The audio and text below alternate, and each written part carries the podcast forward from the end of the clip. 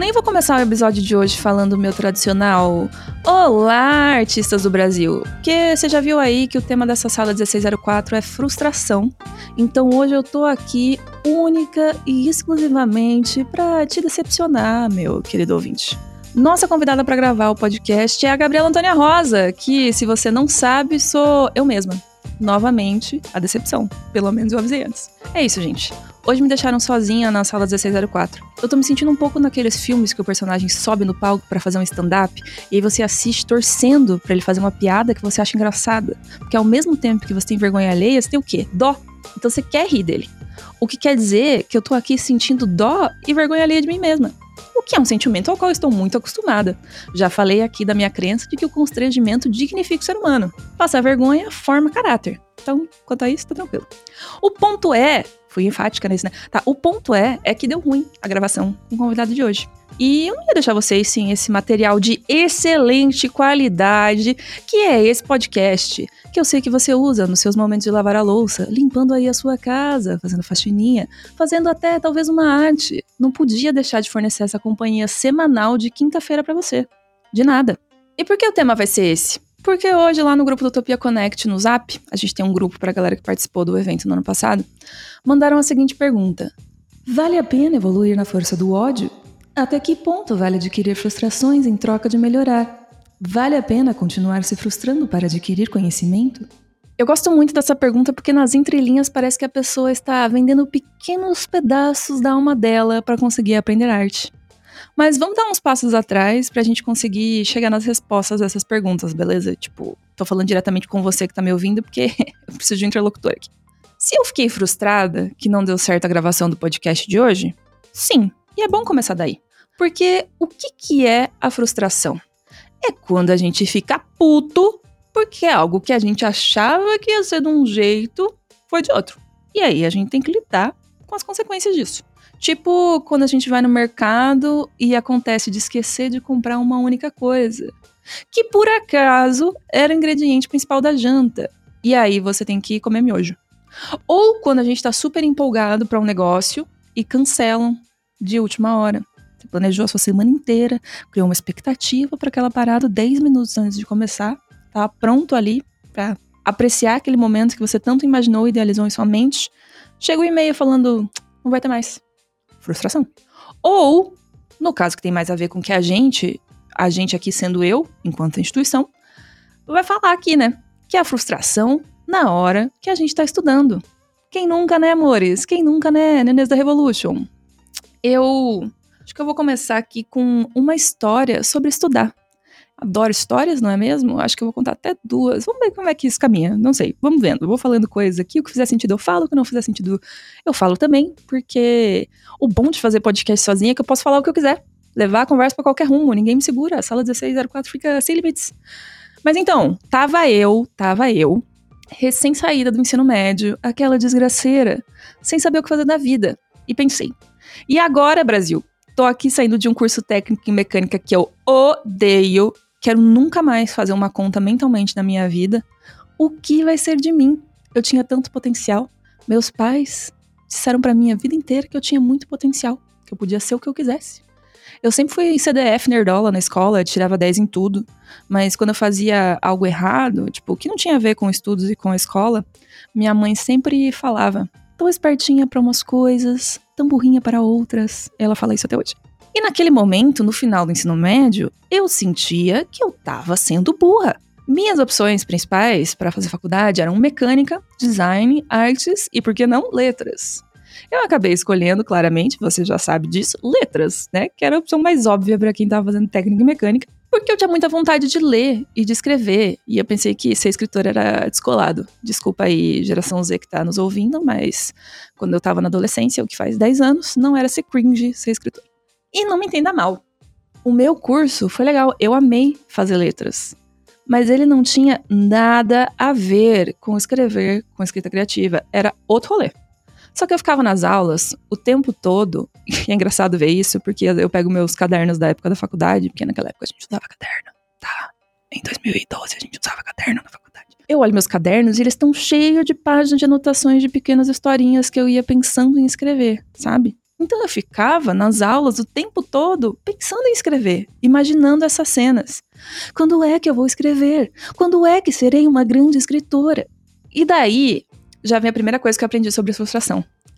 O meu problema era que eu não estava alinhando as minhas expectativas com o que o curso de fato era. Eu não queria enxergar que aquele curso não ia me dar o que eu estava buscando. O curso de letras, ele não foi feito para te ensinar a escrever literatura. Assim como a maior parte dos cursos de artes visuais não forma artistas digitais.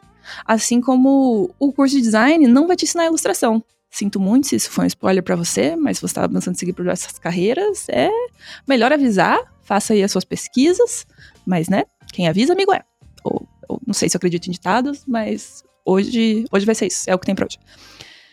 Então, para aprender o que eu queria, eu estava deixando de fazer a única coisa que me daria a sensação de que eu estava evoluindo. Que era o quê? Cinco segundos aqui para você responder, ouvinte. O que é que você acha que eu estava deixando de fazer? Posso responder já? Era praticar, né? Praticar, porra. Sentar a bunda na cadeira e tentar escrever uma história com começo, meio e fim. Tipo, qual o mistério? A gente fez milhões de vezes isso na infância. Assim como a gente fez milhões de desenhos também. Só que aí eu ficava inventando as narrativas na minha cabeça e não botava no papel. E sabe-se, é sabido aí, é conhecimento popular, que uma ideia não executada e nada é exatamente a mesma coisa. Tá tudo aí só no seu mundinho do planeta Xuxa, só você tá vendo, só você tá visualizando. E na materialidade não existe. A gente poderia aqui agora embarcar numa discussão se as coisas que estão na nossa mente existem de fato ou se elas não fazem parte da realidade. Mas para isso, eu ia ter que chamar o Lucas para gravar um, meio que um Revodox aqui no podcast. E eu provavelmente me frustraria de novo, porque como é que eu vou convidar alguém e esperar que a pessoa tope em dois minutos, certo? Percebe? Como é um ciclo vicioso a frustração, a gente quer correr em direção a isso. E eu me perdi completamente no meu raciocínio. E eu estava dizendo que o fato é que não tem como a gente aprender alguma coisa num nível mais avançado, mais profissional, sem se frustrar em nenhum momento. Parando para pensar aqui agora, eu acho que não dá para fazer nada na vida, nada, sem se frustrar em nenhum momento.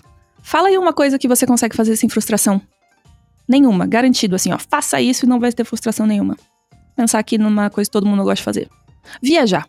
Quando você pensa em viajar, você pensa você deitadão lá naquela esteira na praia, tomando um sol, curtindo ali com pra cima, não tem que cozinhar, não tem que lavar, não tem que fazer nada do trabalho, zero prazos, tá suave ali, só curtindo a existência, apreciando a, a, a brisa, a maresia, esfoliando naturalmente o seu corpo, só alegria, só diversão, zero preocupação. Mas não, né? Porque na hora que tu vai viajar, você já pede o Uber atrasado, já chega fudido de tempo lá no aeroporto, tem que chorar pra moça do atendimento deixar você embarcar no avião, mesmo já tendo despachado todas as malas. Aí chega lá no, no destino da viagem, tu tá com fome, vai jantar, come um fruto do mar cagado, aí fica com intoxicação alimentar, fica três dias, perde, você reservou um pacote de sete dias, perde três, porque você fica passando mal, tem que ir lá nos postinhos tomar umas injeções estranhas.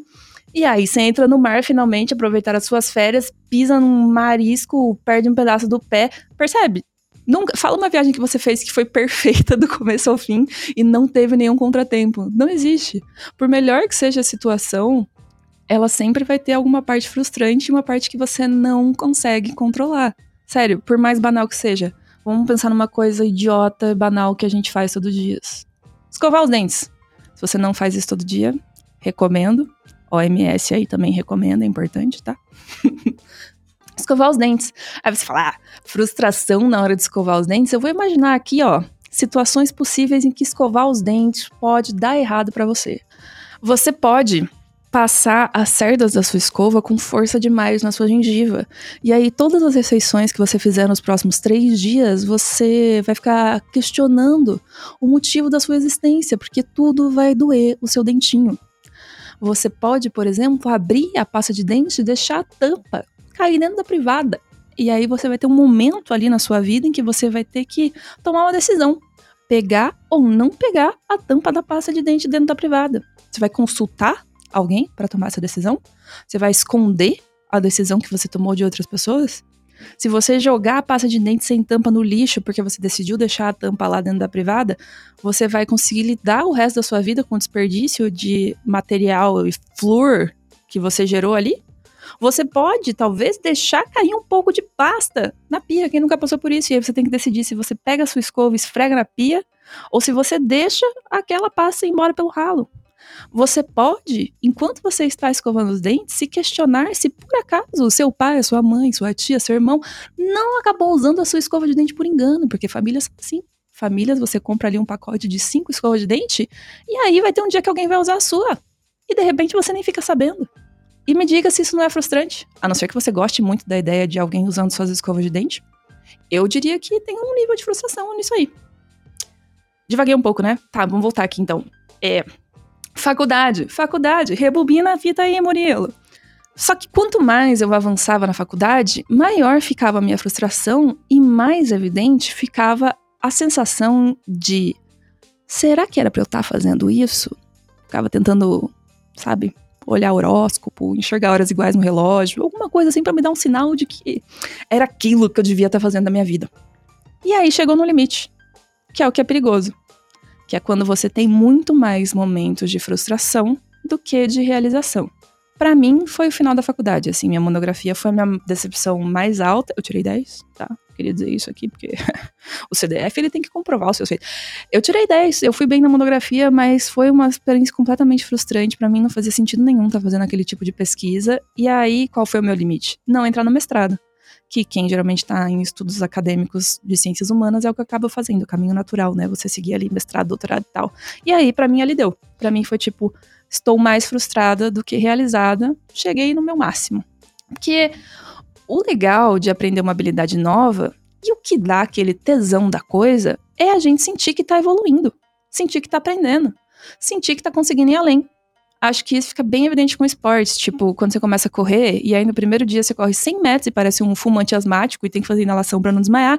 Mas aí quando você corre 100 metros todos os dias, daqui um mês você vai estar tá correndo um quilômetro, e daqui dois meses, cinco quilômetros. Tipo, uma boa. Se você não sente isso nunca no seu processo de aprendizado, se você não tem essa alegria e esse orgulhinho de você mesmo, aí cagou-se você pode estar muito longe de onde você quer chegar, mas provavelmente você também já está muito longe do lugar que você estava quando você começou.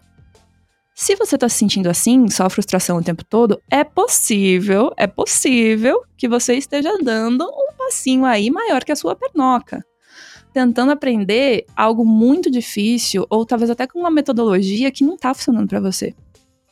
Às vezes você está estudando de uma forma que não consegue aplicar o conhecimento na prática. Como, por exemplo, eu não estava conseguindo fazer em letras, não estava conseguindo transformar o que eu aprendia em literatura em um texto literário escrito por mim. Acho que uma coisa possível de se fazer nesses casos é tentar aprender com outras pessoas, com outros livros, com outros vídeos. Tipo, você está fazendo um curso e tem uma aula de um tema específico que tu parou, você não consegue entender, não está conseguindo fazer exercício, está fazendo exercício, não está ficando bom. Vai ver livros sobre aquele assunto, vai ver um vídeo no YouTube sobre aquele assunto, vai ver outras, outras pessoas falando sobre aquilo. Depois você volta na sua aula e assiste de novo, e aí você vai ter mais visões sobre o mesmo tema. Não tá indo de um jeito? Tenta de outro. Se tá muito difícil mesmo assim, faz um nível mais fácil. Volta para sua zona de conforto por uns momentos, para você pegar a confiança o suficiente para tentar ir para a parte mais difícil mais uma vez. A gente precisa disso, sabe? Às vezes a gente precisa desse sentimento de tipo, não, agora eu tô pronto para tentar de novo, sabe? E às vezes a gente não, não sente isso, e quando a gente sente isso é melhor não forçar. Isso me lembra. isso me lembra de outra história. Eu falei que ia contar outra história, né? É, é, não acredito que eu vou fazer isso publicamente. Tá, vamos lá. Antes da pandemia, eu tava fazendo aula de circo. Não sei se você sabe o que é uma aula de circo, mas é uma aula de circo.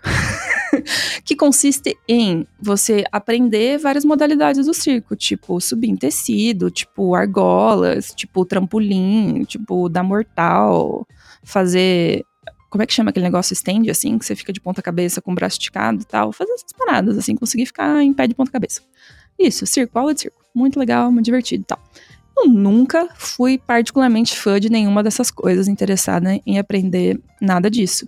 Eu sabia que ia ser mega difícil, que eu ia ficar com vergonha de fazer aquilo na frente de um monte de gente. E o principal, que eu ia ter medo, porque eu sou uma pessoa cagona. Mas eu achei que ia ser bom lidar com essas coisas. Porque, naquele momento da minha vida, o que foi ali no final de 2019, começo de 2020, eu estava começando a ter crises de ansiedade e ataques de pânico, porque eu ficava imaginando. atenção para o momento neura. Eu ficava imaginando como que ia ser falar no próximo Utopia. Ter que encarar uma plateia imensa. Se você chegou aqui hoje por causa desse podcast, quero te dizer que eu sou uma das organizadoras de um evento de arte muito da hora, que se chama Utopia Art Experience, que vai uma galera. E uma das coisas que eu tenho que fazer é falar para essa galera, tipo, abrir o evento, dar avisos, pipipipopopó, encerrar, às vezes eu faço um discurso, todas as vezes. Enfim, eu tenho que falar para muita gente e isso dá gatinho, dá gatinho. E como o próximo evento ia ser muito grande, tipo o dobro do que foi o anterior, eu tava tipo. não vou conseguir, não vou conseguir. E ter que encarar essa plateia imensa, esse sentimento que eu tava tendo, assim, essa ansiedade, isso tava me paralisando. Eu não tava conseguindo dormir, eu não tava conseguindo trabalhar direito, não tava conseguindo responder e-mail e tal. Então minha lógica foi: se eu me acostumar a sentir medo, na hora do vamos ver, quando eu estiver ali na beirinha do palco esperando para entrar, eu vou entrar. Porque não vai ser uma sensação que me domina. Eu já vou estar acostumada com esse negócio. Tipo, se você parar pra ver, o medo que você sente de ser assaltado, o medo de perder alguém importante na sua vida, o medo de pular de bang jump, a sensação física que esses medos causam no seu corpo não são tão diferentes assim, sabe? Tipo, dá mais ou menos os mesmos sintomas. Então, se você se acostuma com uma parada, você meio que tá mais acostumado com as outras, sabe? Enfim, foi a lógica que eu usei naquele momento. Verdade ou não? Não sei. Jamais saberemos. Se algum psicólogo aí quiser se manifestar, a sessão de comentários está aberta. O que eu não pensei quando eu fiz a minha matrícula é que eu ia sentir tanto medo. Bicho, eu já travei na primeira aula. Eu realmente não acredito que eu tô falando isso publicamente. Eu travei na primeira aula porque eu não conseguia dar uma cambalhota. Uma cambalhota.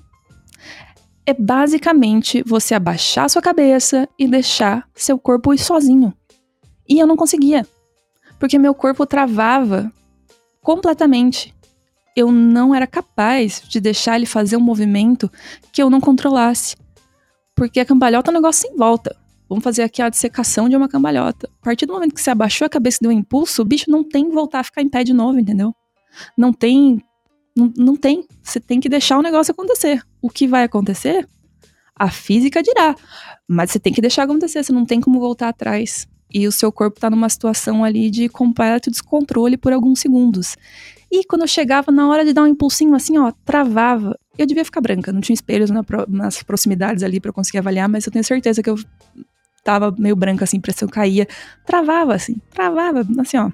Essa é a palavra, travar. Por quê? Medo, medo pra um cacete. Meu corpo, tipo, psicologicamente eu ficava pensando, cara, que coisa idiota.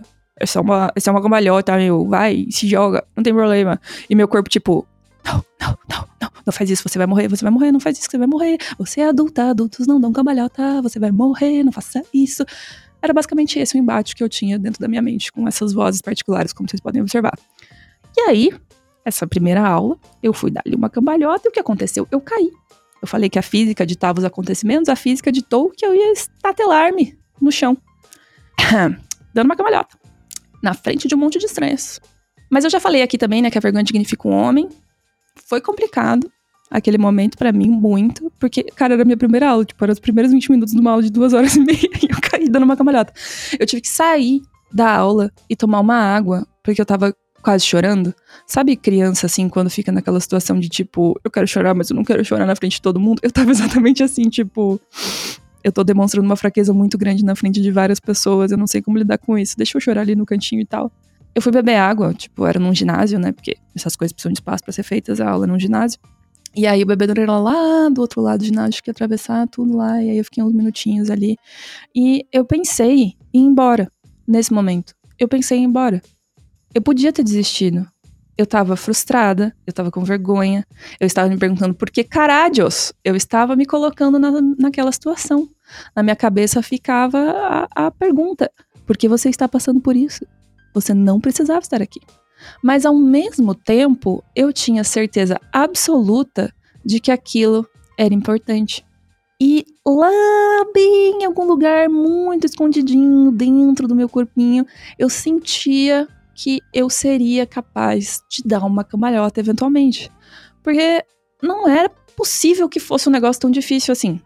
E aí eu continuei indo na aula. Umas duas semanas depois, e eu pratiquei em casa bastante também, obrigada aí família que me aguentou dando cambalhota em vários ambientes domésticos. Umas duas semanas depois eu consegui dar cambalhota. Várias, sem travar. Uma mulher de 27 anos na cara, feliz pra cacete porque deu uma cambalhota, que é uma coisa que uma criança aí faz sem nem pensar duas vezes. Só que eu nunca vou esquecer desse dia. E eu acho que é isso que é o importante. A gente tem que lembrar que a gente faz arte e quer melhorar porque a gente gosta, não porque a gente é obrigado. Quando eu consegui dar minha primeira cambalhota e consegui me habituar à sensação de o meu corpo estar em descontrole, foi super divertido. Foi muito gostosa a sensação de conseguir aproveitar aquilo.